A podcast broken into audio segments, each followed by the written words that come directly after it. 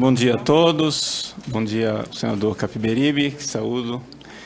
Saudando a ele, saúdo todos os senadores, especialmente o senador Paim, Magno Malta, que nos agraciaram com o convite de estar aqui, e a todos os componentes da mesa.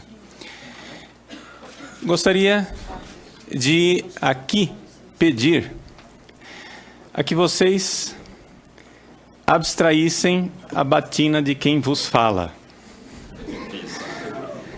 Eu estou aqui como um cidadão brasileiro, estou aqui não para ler catecismo, não para ler a Bíblia, mas para argumentar racionalmente, como todos nós, seres humanos racionais e cidadãos, temos o direito de argumentar né, pelo bem e pelo futuro do nosso país. Muito bem. Como dizia Hilar eh, Belloc, os livros que mudaram a humanidade, eles geralmente não são muito conhecidos, pelo menos não fizeram grande sucesso né, editorial, pelo menos a grande maioria dos livros.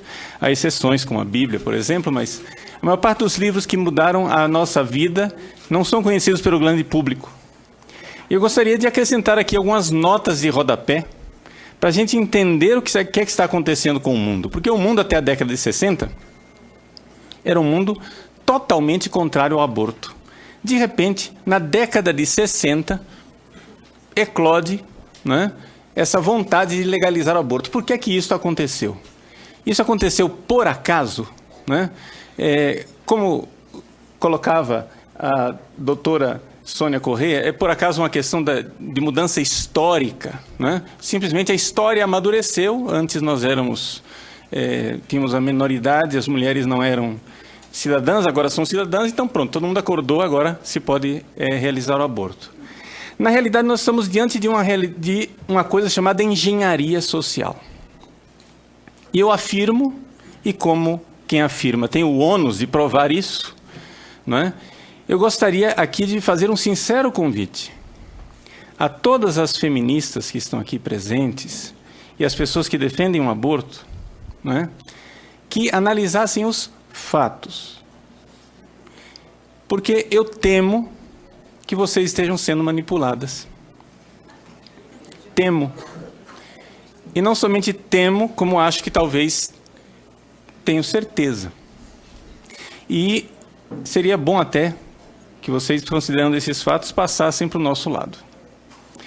E digo isso porque, no dia 5 de maio, esteve aqui nessa comissão a Isabela Mantovani, que mostrou na sua palestra claramente todas as estatísticas com relação ao aborto. Ou seja, quantos abortos realmente acontecem no país. Ou seja, por ano, por ano, se estima cerca de 100 mil abortos, sem alarmismos estatísticos. A própria doutora Débora Diniz fez uma pesquisa aclamada mundialmente, ela recebeu um prêmio por essa pesquisa de 2010 da OPAS, onde nessa pesquisa ela nos deu a nós que somos provida um dado extraordinário e importantíssimo para que nós pudéssemos calcular o número de abortos que nós não sabíamos ainda. Mas agradecemos essa pesquisa científica, onde ela chegou à conclusão que para cada dois abortos existe um procedimento é, com internação, um procedimento clínico, ou seja, alguém, para dois abortos, um, a mulher procura o sistema de saúde. Ora, então olhando para os dados do SUS, os dados do SUS nos falam claramente o número de curetagens.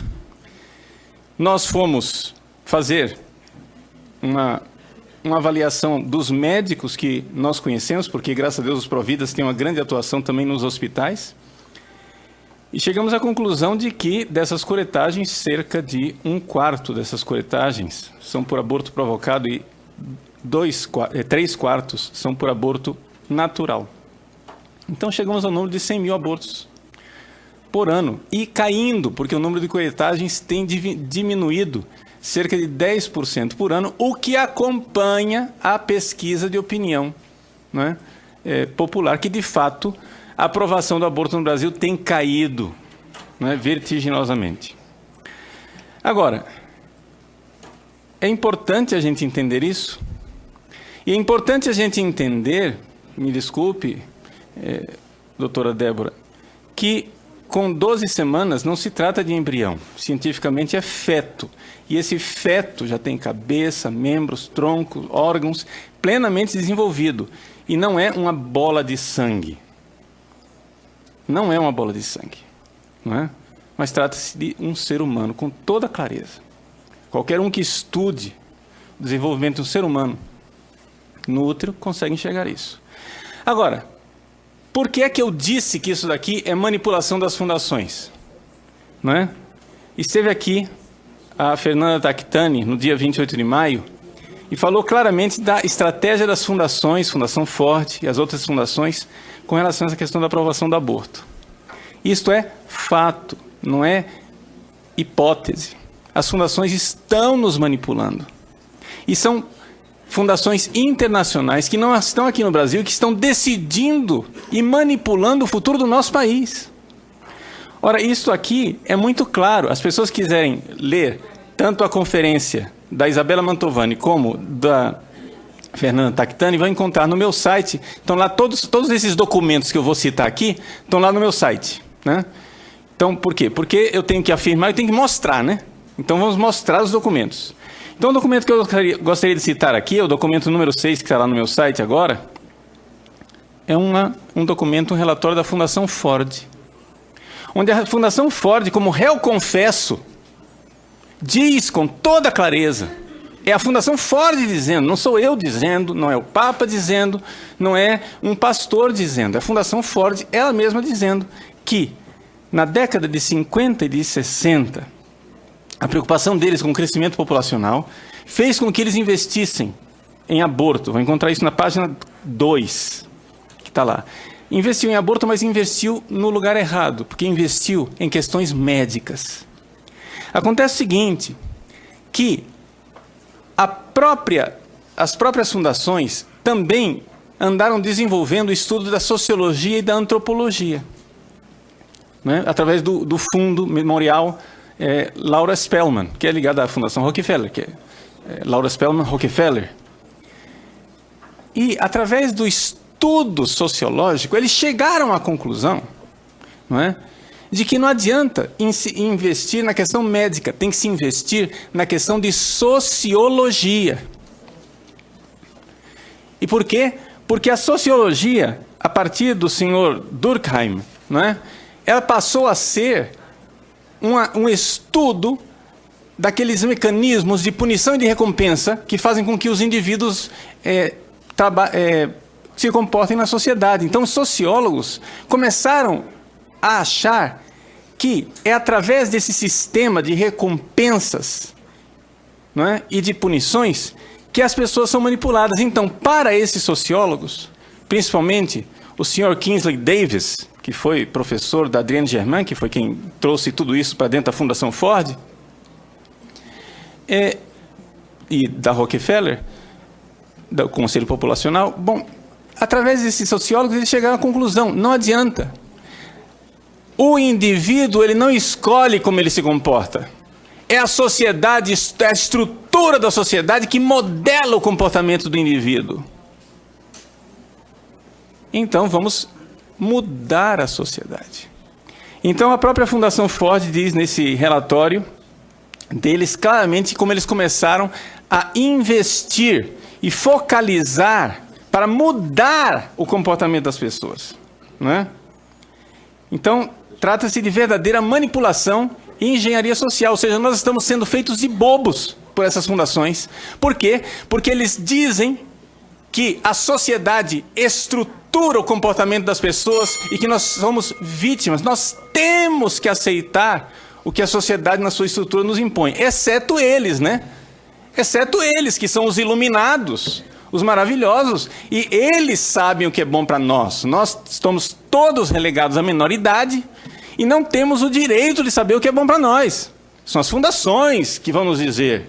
Então a democracia brasileira não vale nada. Nós temos que agora aceitar o que as fundações nos dizem.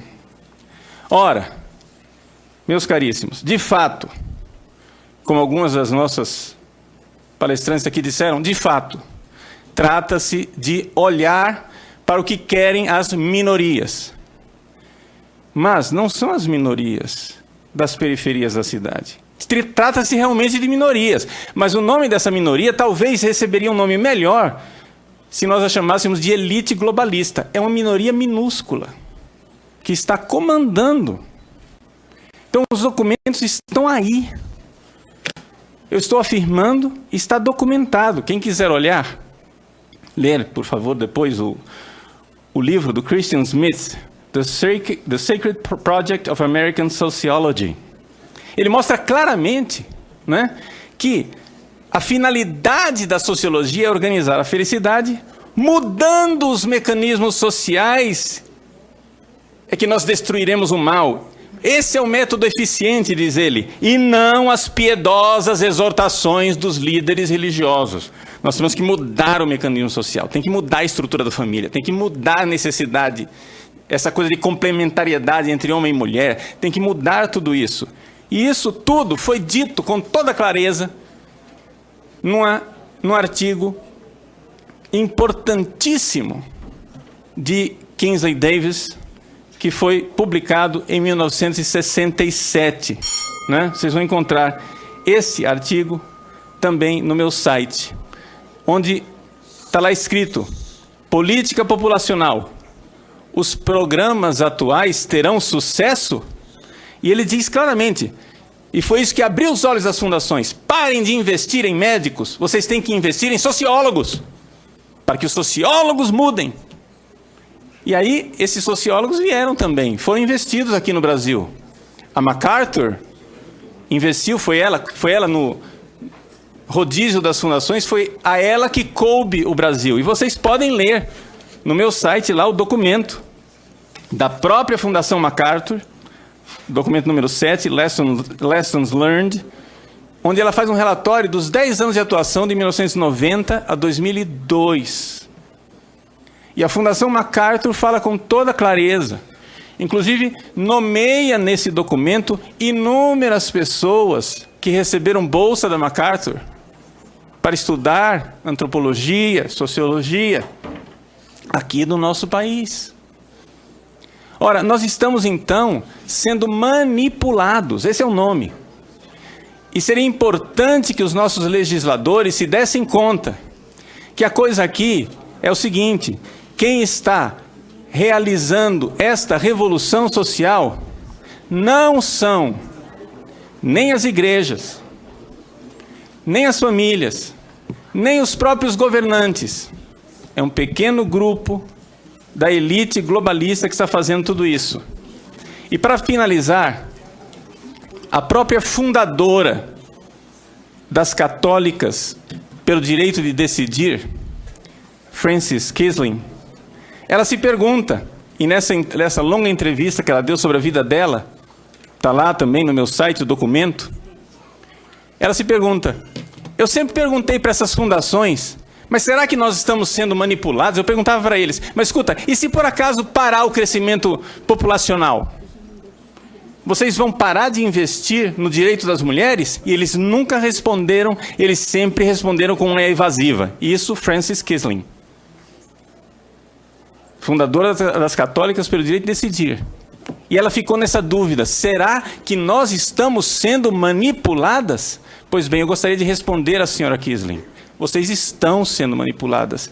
Basta ler os relatórios das fundações internacionais. Eu não estou citando catecismo, eu não estou citando Bíblia, eu estou citando documentos públicos e notórios e não me venham com esse nhenhenhê de laicidade do Estado, porque isso é maracutaia.